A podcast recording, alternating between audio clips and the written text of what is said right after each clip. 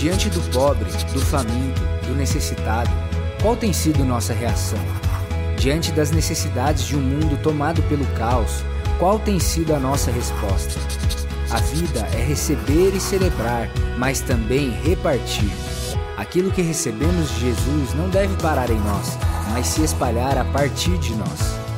A generosidade cria laços eternos. Como você tem se eternizado na vida de outras pessoas? Vamos seguir em nossa jornada até Pentecostes, aprendendo as lições do bom samaritano, na segunda mensagem da série Lições de Jesus para hoje, nas parábolas de Lucas.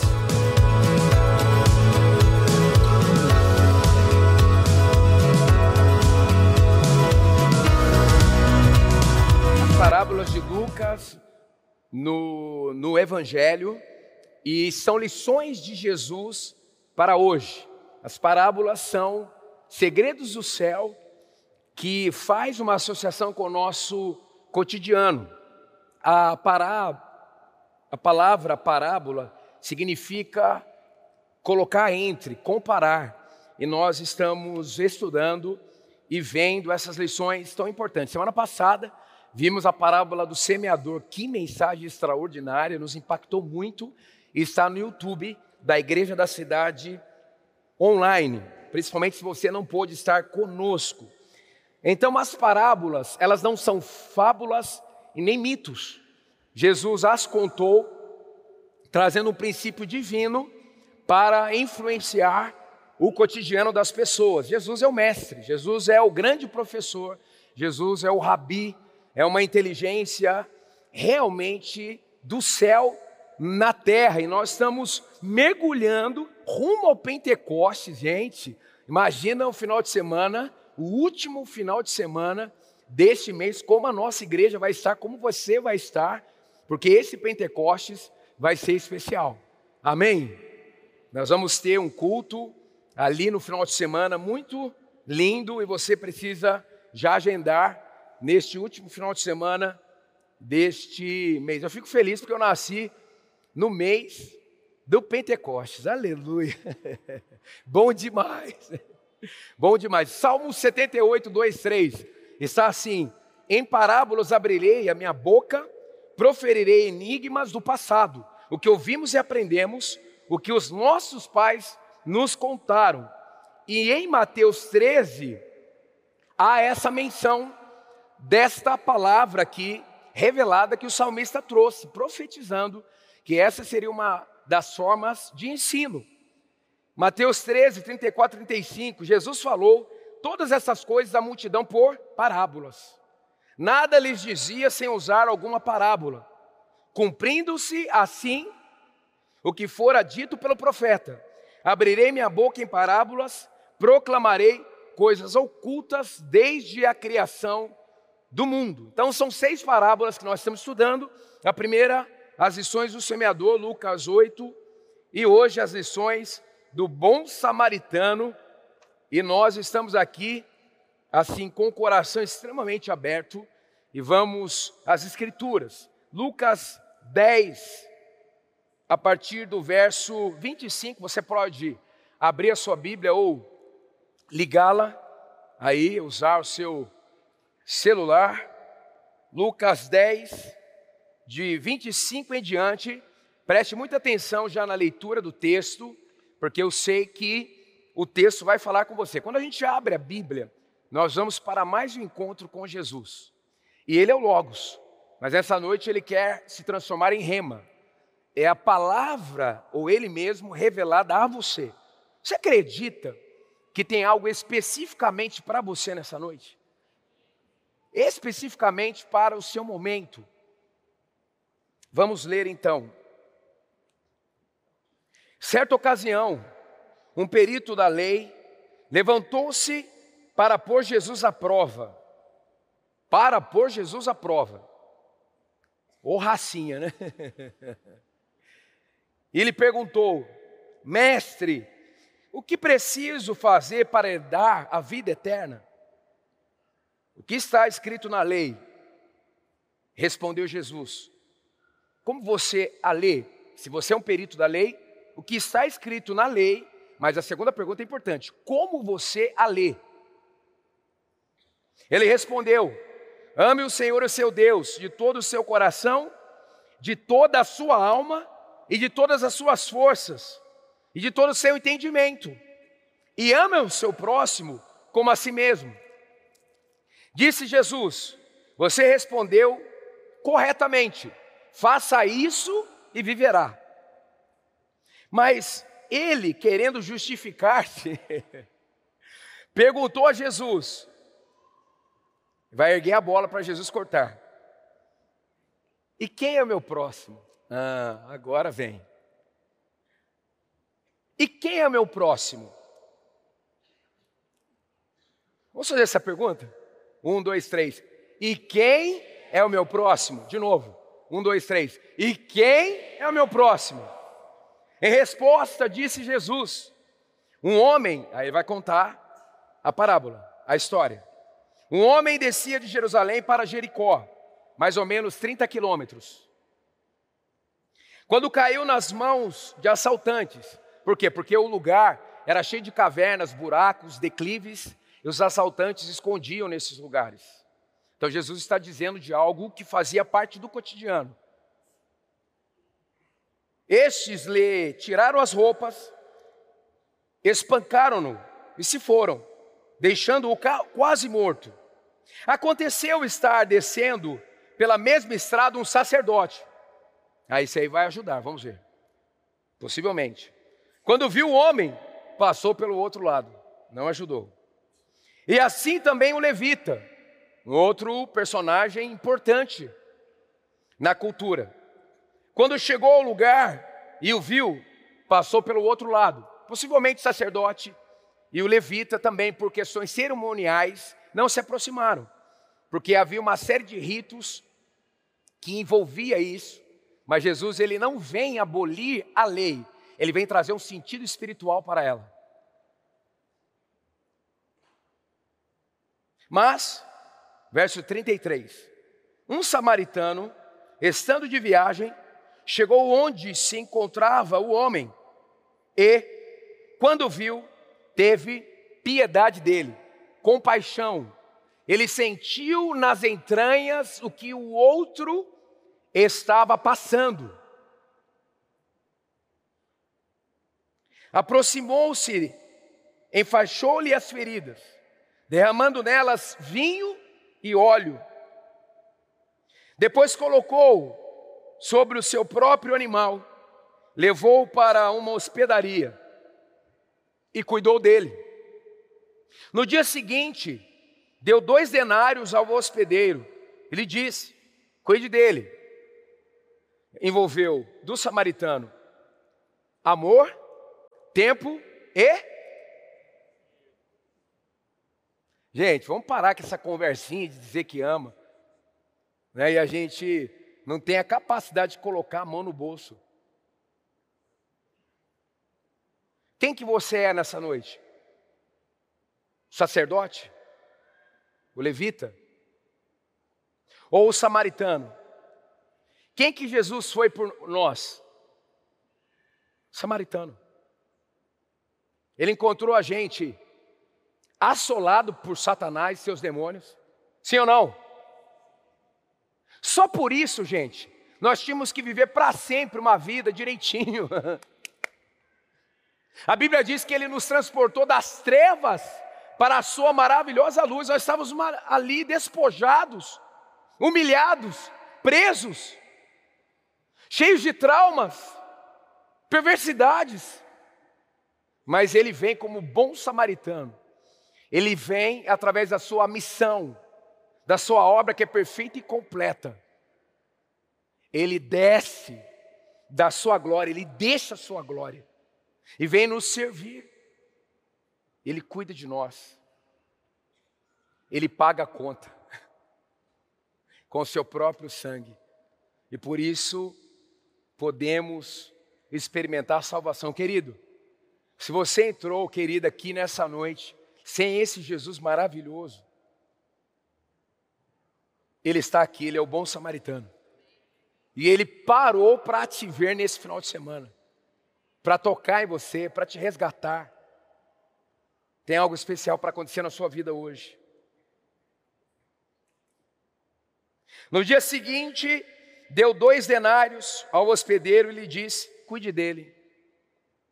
Quando eu voltar, pagarei todas as despesas que você tiver. Qual destes três você, perito da lei, acha que foi o próximo do homem que caiu nas mãos dos assaltantes?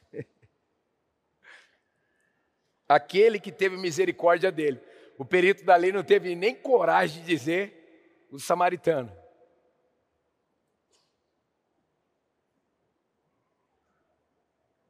Deu, respondeu o perito da lei. Jesus lhe disse: Então vá e faça o mesmo. Vamos orar. Senhor, tua palavra foi aberta, mas também abra os nossos corações. Pai, que nada atrapalhe a absorção da Sua palavra, que ela nutra a nossa alma, o nosso espírito e toque no nosso corpo. Se tiver alguém aqui enfermo, Senhor, que a Tua palavra libere cura. Se tiver alguém aqui desesperado, que a Tua palavra traga esperança. Se estiver alguém aqui se tiver alguém aqui triste, que a tua palavra traga alegria. Se tiver alguém perdido, que a tua palavra traga respostas.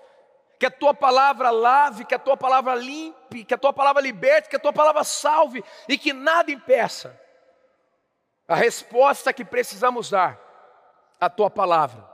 Em nome do Senhor Jesus. Amém. Amém. Agora você pode me perguntar, pastor, por quê? Jesus traz o bom samaritano, o samaritano para a história. E por que causa uma repulsa no contexto em relação a esse perito da lei? Ele ficou sem condições de responder. Ele fica chocado. Jesus ele provoca uma resposta e aí o período da lei ficou bifurcado. Por quê? Porque Jesus traz um elemento surpreendente.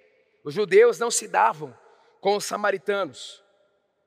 Após a morte do rei Salomão, o reino de Israel, formado por suas doze tribos, foi dividido em duas partes, cada qual com seu próprio rei.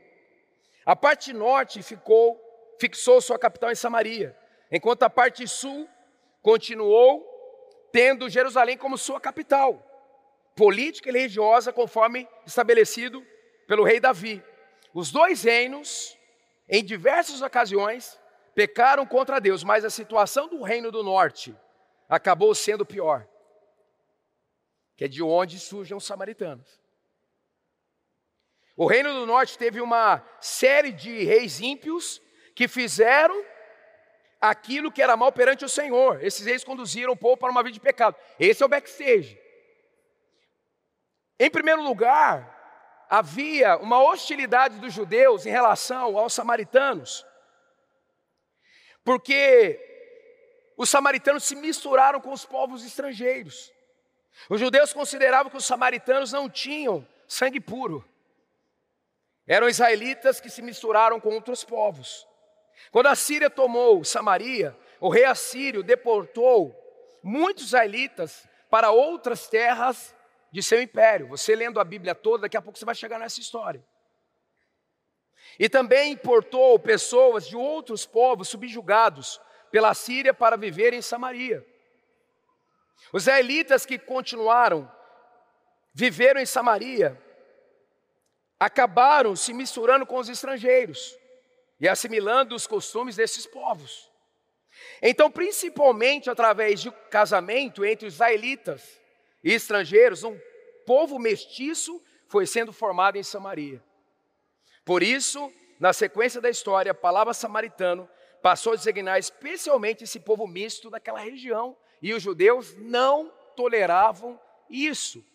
Tudo isso que Jesus traz nesse contexto. Então, para simplificar, os samaritanos eram pessoas de uma etnia que, para os judeus conservadores, eles não eram dignos de serem amados. Mas é justamente um samaritano na história de Jesus que faz aquilo que o sacerdote e nenhum levita, pessoas ícones no contexto de Israel, não fizeram. Eu queria que você aplaudisse Jesus, porque Jesus é demais. Jesus, é... Jesus, ele dá. Jesus é o game over, é o checkmate. Sabe o que Jesus está dizendo? Você precisa andar com os sapatos dos outros. Vou fazer uma ilustração aqui. Chega aí, meus ajudantes, com as cadeiras. Quem aqui, da frente aqui, para vir rapidinho, quem aqui calça 40, 41? Tem algum guerreiro aqui? Senhor? Chega aqui rapidinho. Vai ali, ó. Sobe aqui. Tem que ser bem rápido mesmo. Ali, ó.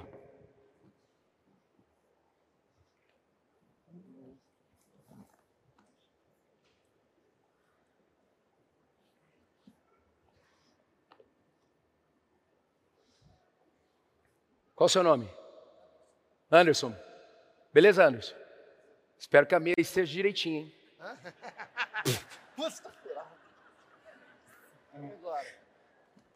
É, dá o pé direito, por favor.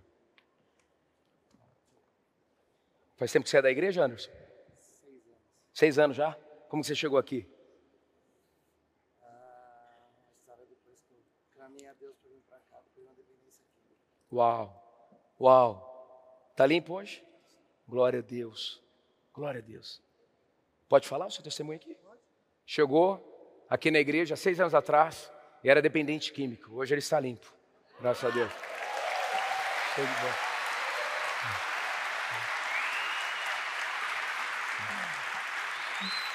Seu pé está quentinho, fica sentado aí. Aqui, ó. Eu só vou conseguir entender como é a vida do Anderson. Ah, olha o contexto da história dele. Se eu, com a compaixão que Jesus quer provocar, andar com as sandálias, com os sapatos dele. Então, agora que eu coloquei, já senti o calor do pé dele que passou aqui, né? E aí eu comecei a ter uma identificação. Por que, que a gente, nesse contexto, a gente pode amar todas as pessoas, até as pessoas que nos querem mal, se a gente ter a capacidade de entrar no contexto dessa pessoa e calçar os sapatos delas. Porque sempre há uma história por detrás. Sempre há uma história por detrás. Bênção, né? Vamos aplaudir o Anderson aqui.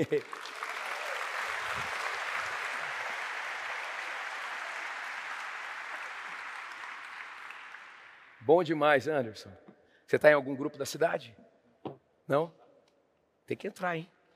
Já faz hoje o seu compromisso. Ó, pega uma ficha ali na, na ilha, ali, e coloca: ó, eu quero entrar no grupo da cidade, porque depois de hoje.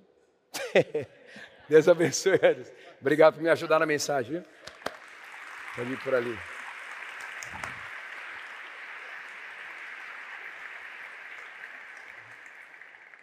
Pastor Marcos Madaleno, ele disse o seguinte: quem não ama está sempre criando justificativos. Quem não ama está sempre criando justificativos. É impressionante. A religiosidade é especialista em criar justificativas. É interessante que era isso que o mestre estava tentando provocar da lei para manipular a própria consciência, a racionalidade. A religiosidade nos faz doutores em racionalidade. E a gente começa a racionalizar e criar meios, muitas vezes, para impedir o fluir do amor do nosso coração até as pessoas. A religiosidade, ela se trata mais da nossa vontade e do nosso senso de justiça do que da vontade de Deus. Mark Twain, ele, ele é um romancista, ele escreveu o seguinte: a bondade é a linguagem que os surdos podem ouvir e os cegos podem ver. Para viver na prática um amor transformador, em primeiro lugar, se importar com a dor do outro. Diga assim: se importar com a dor do outro. Em resposta, disse Jesus: um homem descia de Jerusalém para Jericó, caiu na mão de assaltantes. E Jesus ele faz a questão de realmente entrar mais no cenário e mostrar como aquele homem ficou. E nós precisamos nos importar. Temos falado domingo após domingo nessa casa de oração, nessa igreja, que a vida cristã é uma vida altruísta. Se você em si mesmasse, a sua vida não será uma vida das aventuras do céu. O egoísta, ele sofre. O egoísta, ele tem um sanguessuga que vai roubando o sentido da sua história. O egoísta, ele se transforma em alguém orgulhoso. Então, Jesus nos dá esse exemplo, que até em situações radicais haverá uma oportunidade de estender a mão. Então, às vezes, ao nosso lado a gente não ajuda, não é? O contrário do amor não é o ódio, o contrário do amor é a indiferença. Mas, pastor, são muitas coisas acontecendo, mas se está sob o seu nível de influência é com você mesmo. Duas perguntas: você tem se distanciado de algumas situações na sua vida, porque isso lhe parece mais seguro? Ou você tem procurado se esconder sob sua formação, seu status, sua imagem em redes sociais, porque isso lhe parece mais seguro? E com isso você tem se tornado cada vez mais indiferente. Você acredita que aqui na nossa região nós temos algumas igrejas nossas, umas constituídas, outras não. Você acredita que uma igreja nossa, numa cidade minúscula, nós não podemos tirar fotos das pessoas que vão no culto, porque as pessoas são perseguidas por uma outra religião. Aqui, aqui no Vale do Paraíba. Surreal. Então nós precisamos entender que há uma oposição ao fluir, o fluxo do céu. Semana passada nós falamos aqui. Você não é um problema, você é a resposta. Você é o céu aberto por onde você passar. O Miles Moore, ele disse o seguinte: você não é um terráqueo, você é um seusáqueo. por onde você passar. Se alguém afirmar, eu amo a Deus, mas odiar seu irmão, é mentiroso. Pois quem não ama seu irmão, a quem vê, não pode amar a Deus a quem não vê. Ele nos deu este mandamento: quem ama a Deus, ame também o seu irmão.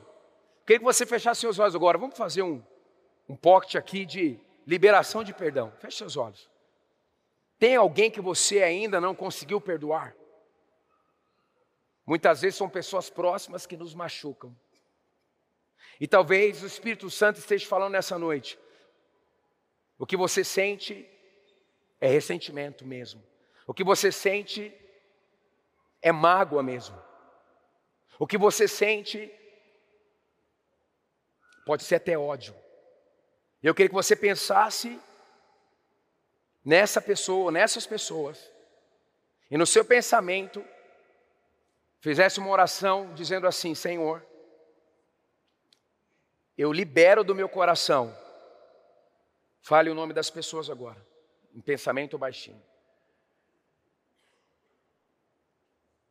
E através do seu amor por mim, eu vou amar cada uma delas.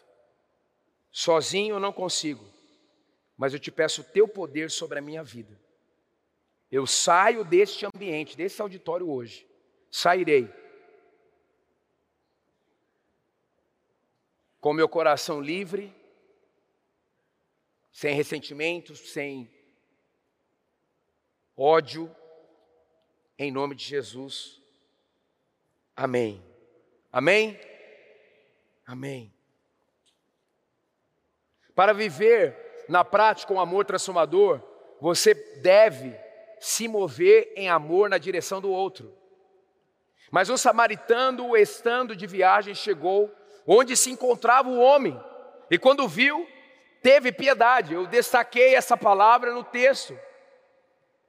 Essa palavra, ela significa, no original, porque o Novo Testamento foi escrito em grego, significa ser movido pelas entranhas, ser movido em seu interior, sentir-se e, e, e, experimentar é, a empatia com a dor do outro. Não é a questão de achar a situação do outro e dizer assim, tadinho, não. É comover-se e entrar no cenário para aliviar a dor, é identificar-se, se colocar no lugar do outro, como eu disse, agir como você gostaria que as pessoas agissem com você. Aliás, foi o texto do devocional de hoje, que o pastor, nosso pastor, escreveu. Terceiro, para viver na prática um amor transformador, você deve se envolver no processo de cura do outro. O samaritano o improvável se aproximou, enfaixou-lhe as feridas. Gente, eu já fui em lugares assim muito difíceis, do ponto de vista social, missiológico. Eu sou chatinho, eu sou meio nojentinho, confesso. E com coisa de comer, então, eu como de tudo, mas se eu perceber algumas coisas assim, do jeito que foi feito, eu tenho dificuldade. Só que quando eu estou no modo missões, eu oro e vamos que vamos, entendeu? Amor. Você fala, mas como que pode, né? O Marcos vai com a equipe lá na Albânia, que é o país mais pobre de toda a Europa. Eles vão ver coisas surreais. Acabamos de voltar de Angola. Mas como que pode? Que alguém gasta os seus anos todos num lugar assim? Gente, quando Deus enche o seu coração de amor, muda até o seu olfato. Fabiano Fresco fica no, lá no aeroporto. Tem que estender a mão, tem que abraçar. Eu quero declarar sobre a sua vida, a partir de hoje, o seu abraço vai curar. Seu aperto de mão vai liberar vida nas pessoas. O seu olhar vai trazer esperança em nome do Senhor Jesus.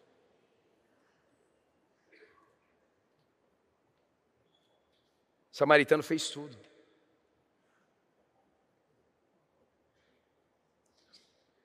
O vinho e o óleo eram usados para esterilizar e tirar a dor. E tanto o vinho como o óleo significam tanto na Bíblia. O óleo também significa a presença do Espírito Santo.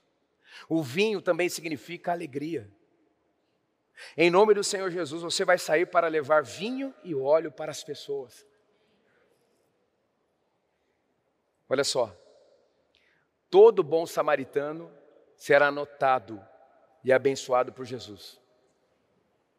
Porque ele é o bom samaritano. Você vai levar a vida dele. E em quarto e último, para viver na prática um amor transformador, você deve contagiar as pessoas com a prática do amor de Deus. Gente, como eu amo a nossa igreja. Nós somos práticos. Fui substituir o pastor Carlito, orem por mim, porque de vez em quando, só por Deus. Né? Eu não sou apóstolo, né? Mas aí eu tenho que substituí-lo em vários lugares. Falo, Senhor, modo apóstolo, modo apóstolo. Que ele é outro nível, né? Vocês sabem. Inteligente, culto, culto e tudo mais. Mas eu tenho que ir. Aí, fui lá numa igreja de um super teólogo. Eu falei, Senhor, em nome de Jesus, me ajude.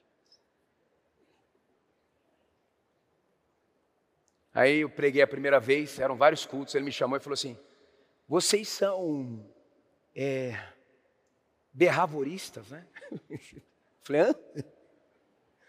Vocês pregam a palavra de modo prático, né? Falei, é. E isso é intencional. Nós temos a formação como a do Senhor, né? Faculdade Teológica Batista. Pastor Carlito lá no Seminário do Sul, eu no, no seminário em São Paulo, em Perdizes grego, hebraico e todo o contexto doutrinário. A doutrina batista é uma doutrina ótima. Só que a gente aqui na igreja deu uma enxertada no Espírito Santo, né? Mas eu comecei a conversar com ele, ele falou: "Cara, eu, eu não é do jeito que eu faço, mas eu respeito muito vocês". Gente, a quantidade de pessoas que na entrevista de batismo me disseram assim, quando eu perguntei, por que, que você decidiu se batizar? Sabe o que as pessoas me disseram? A maioria das pessoas que eu entrevistei, na minha história aqui na igreja, porque foi pela primeira vez num culto de vocês que eu entendi a Bíblia. Ah, mas pastor, eu gostaria de uma coisa mais profunda. Serve a internet? Ou faz o IP, nosso Instituto de Teologia. ok? Mas aqui nós temos 40 minutos. Você sabe como nós somos. O nosso culto de domingo é para aquele nosso convidado entender. Porque nós queremos adorar a Deus, ter a nossa edificação, mas nós queremos que o nosso amigo saia daqui com a sua vida transformada. Isso é intencional. Qual destes três você acha que foi o próximo do homem que caiu nas mãos dos assaltantes? Aquele que teve misericórdia dele. Aleluia. Gente, depois da pandemia, tanta coisa tem acontecido. Nós temos atendido tantas pessoas. Colapso emocional dos mais diversos. Mas, o bom samaritano, mesmo em meio à dor, leva amor. A minha filha caiu, bateu a cabeça, e ela foi para o hospital na semana passada. E você sabe que, quando os meus filhos eram pequenos, quem me conhece aqui há anos, toda hora eu falava delas, né? Depois que passaram para a adolescência, eu parei de falar, vocês não perceberam, não? Porque é um desafio. Mas agora elas estão entrando numa outra fase.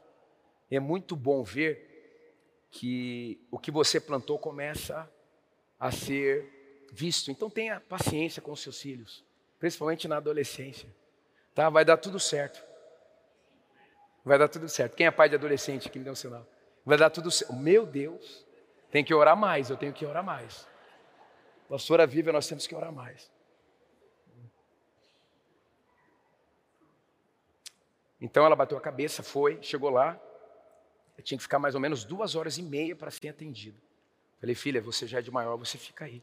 O pai tem que fazer outras coisas. Qualquer coisa, me chama a sua mãe. Ela estava incomodada tal. Mas Deus foi ministrando nela naquele tempo. E aí saiu esse vídeo aí. Pode colocar.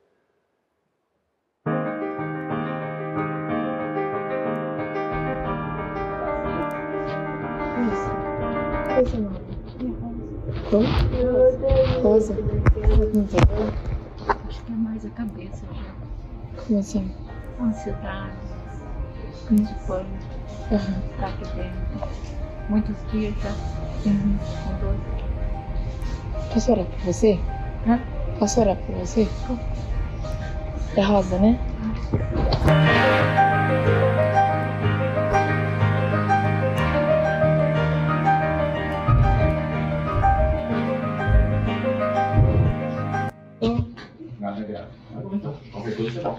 Obrigada. Deus abençoe. viu? Tchau.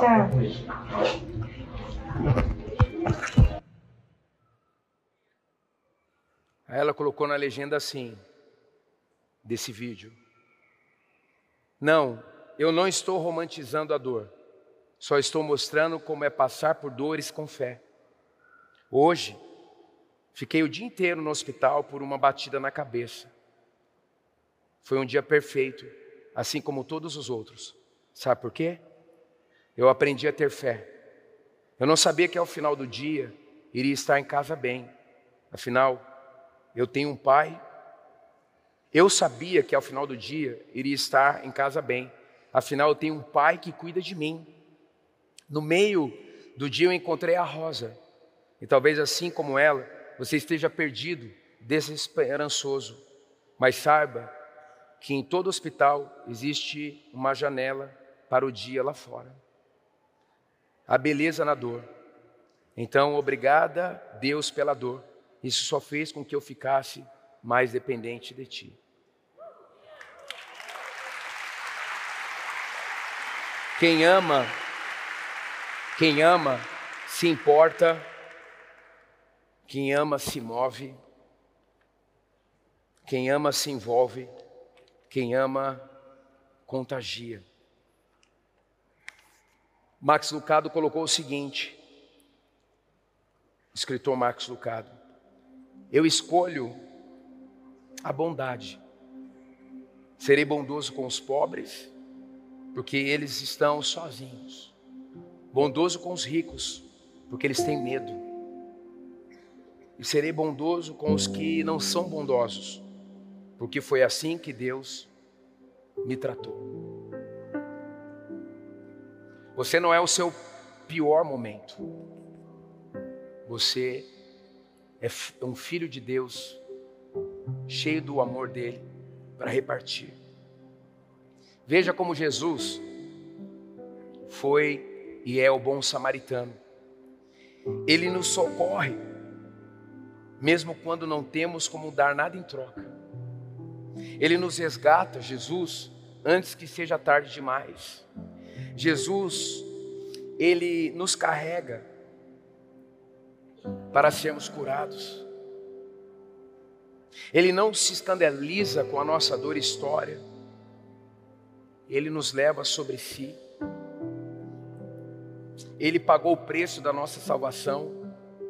Ele nos dá um lugar de descanso. Pagou o preço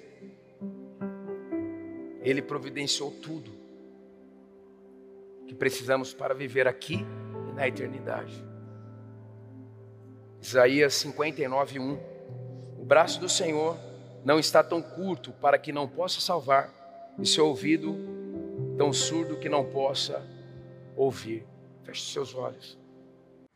Glória a Deus, que bom que você recebeu esta palavra da fé, essa mensagem, o Espírito Santo agiu e certamente agora é hora de você poder dar uma resposta para Deus. À luz do que você recebeu nesta mensagem de fé, pregada com tanto amor, uma mensagem bíblica de Deus para o seu coração, é hora de você dar uma resposta para o Senhor. E eu quero convidar você a dar uma resposta e quero fazer três convites para você. Aí na sua tela agora aparece um QR Code e um número de WhatsApp para que você que tomou uma decisão possa então entrar em contato conosco agora. O primeiro convite é se você ouviu esta mensagem e quer tomar uma decisão de arrependimento e de receber Jesus no seu coração como Salvador e Senhor da sua vida agora. A outra decisão que você pode estar tomando agora e celebramos com você é se você quer retornar para a igreja, voltar para a fé. Talvez você se desviou dos caminhos do Senhor e da igreja, mas hoje é o tempo de voltar, é tempo de arrependimento, de mudança de vida, de voltar para a família da fé. Então, bem-vindo você que está tomando a decisão de retorno agora. Não importa quanto tempo você esteve afastado, não importa se você se afastou dessa ou de outra igreja cristã ou evangélica, bem-vindo de volta à família da fé. E o terceiro convite que eu quero fazer para você é se você quer ser batizado. Então, se você quer ser batizado em águas, se você está em São José dos Campos ou em qualquer cidade onde temos uma igreja da cidade ou aí na sua cidade, entre em contato conosco agora pelo WhatsApp ou pelo QR Code e diga: Eu aceitei Jesus, eu quero ser batizado. Eu não tinha sido batizado em águas ainda, no batismo de imersão, que é o batismo que Jesus viveu lá no Rio Jordão, sendo batizado por João Batista, e eu quero ser batizado em águas também. Então entre em contato conosco. Amém? Então, bem-vindo à família da fé, parabéns por tomar uma destas decisões hoje, após ouvir esta mensagem. E o nosso campus online aqui da Igreja da Cidade está aqui para servir onde você estiver. Deus seja louvado. Vamos orar juntos? Pai, eu quero te agradecer por cada um que recebeu agora a tua palavra e ela tocou no coração e eles estão dando uma resposta para o Senhor. Eu abençoo cada um dos que nos acompanharam agora nesta transmissão. Que o Senhor abençoe as suas vidas, os que tomaram a decisão de te aceitar, de voltar para a igreja ou se batizar, nós assim os recebemos e os abençoamos em nome de Jesus. Amém. Obrigado por estar conosco. Se você tem qualquer outra dúvida também, aí no chat ou nas nossas mídias sociais ou no WhatsApp, mande para nós e nós vamos entrar em contato com você. Somos a Igreja da Cidade, uma família para pertencer. E aqui no Campus Online, uma família para pertencer onde você estiver. E seja bem-vindo também às nossas celebrações presenciais. Você pode ver aí no vídeo também os horários e os dias que temos celebrações. Bem-vindo, Deus te abençoe e até a próxima.